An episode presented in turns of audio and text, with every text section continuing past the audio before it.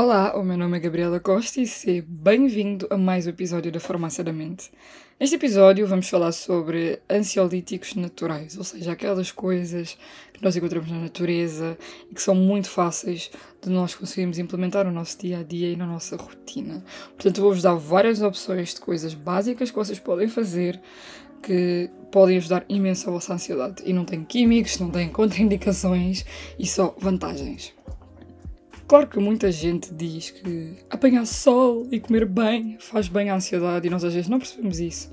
E olhamos para a pessoa e pensamos, vocês não têm noção porque uma pessoa ansiosa não vai fazer isso. Mas a verdade é que a natureza tem um poder incrível sobre a ansiedade. Portanto, o ideal é descobrir a tua maneira preferida de te conectares com a natureza. Apanhar sol, sentir o mar, pé na areia, ir a um jardim, ouvir sons, estás com animais e tudo mais.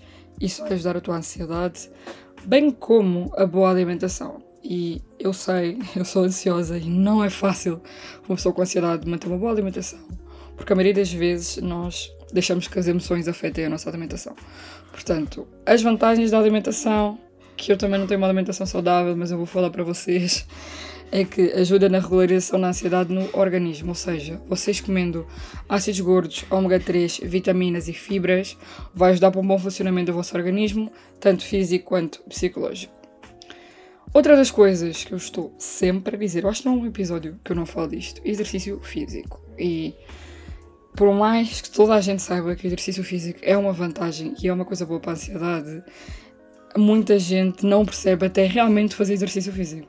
Portanto, o exercício físico ajuda tanto com os sintomas físicos, tanto com a qualidade de sono e ao alívio imediato. Portanto, o que eu aconselho é escolheres o teu exercício preferido, seja dançar, seja nadar, seja caminhar à tarde, caminhar no fim do dia e marcares um dia, um horário que tu queiras e que tu consigas fazer isso e tens essa regularização no teu corpo e na tua mente de fazer exercício físico. Outra das coisas também é a meditação. E eu não sou muito fã de meditação, sou de meditações guiadas, e eu faço às vezes, que ajuda imenso. E ajuda a focar no presente e a controlar a mente. E isto é importante porquê? Porque pessoas com ansiedade têm imensa dificuldade em concentrar no presente. Provavelmente vocês estão a ver o que eu estou a dizer e estão a pensar no que vão fazer a seguir ou que fizeram há dois dias. Portanto, se fizerem meditação, com o tempo e com progressos, vão conseguir fazer essa regularização da vossa percepção de presente, passado e futuro. E aqui vai uma curiosidade para vocês. Muitas vezes nós não percebemos porquê que não conseguimos fazer essa distinção na nossa cabeça, mas o nosso inconsciente não consegue perceber aquilo que nós estamos a ver se é passado, presente ou futuro. Portanto, ele assume que aquilo está a acontecer connosco e que é um presente. Se vocês, por exemplo, verem um filme mau, o vosso inconsciente vai tentar perceber e vai afirmar que aquilo é presente e é o que está a acontecer agora. Por isso é que nós às vezes somos afetados por isso. Mas se vocês fizerem meditação e outros exercícios, pode fazer com que vocês não tenham tanto essa noção um pouco fora do comum. Em seguida, uma das minhas técnicas preferidas e que me ajudou imenso, mesmo imenso, é a escrita terapêutica. Muitas vezes é difícil desabafar e falar exatamente o que nós sentimos. Portanto, se vocês pegarem no papel ou escreverem no telemóvel tudo, tudo, tudo, tudo o que vocês sentem, sem estarem preocupados com a estética daquilo, sem estarem preocupados se alguém vai ver aquilo, escreverem tudo, vai ajudar com que vocês percebam o que é que se passa, vocês sintam um alívio e diminuam a vossa ansiedade, além de também conhecerem melhor e saberem exatamente o que é que se passa com vocês. Porque às vezes nós não sabemos o que é que se passa e se nós escrevemos muito sobre aquilo, há de fluir e vocês vão conseguir perceber não só o que se passa, mas como podemos resolver ou pensar melhor naquela situação.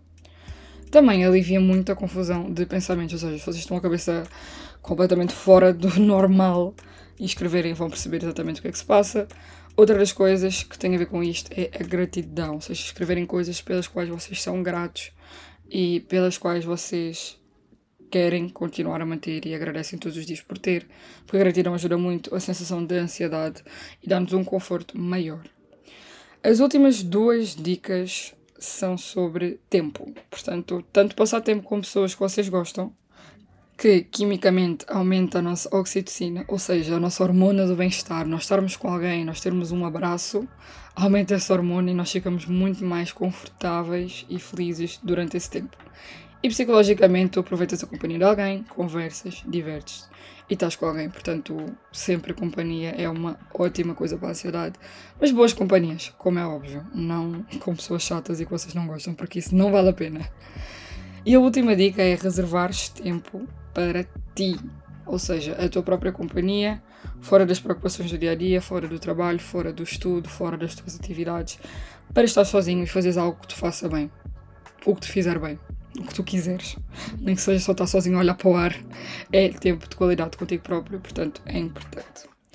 Para finalizar este episódio, eu gostaria de referir que estes ansiolíticos naturais não funcionam sozinhos e a maioria deles precisamos ter muita força de vontade para conseguir sair da nossa zona de conforto e experimentar coisas novas que nos ajudem e que às vezes é muito difícil, mas são coisas que realmente fazem efeito ajudam, não só por si sós, porque há outras coisas como a terapia que também podem ser um complemento para ajudar com isto.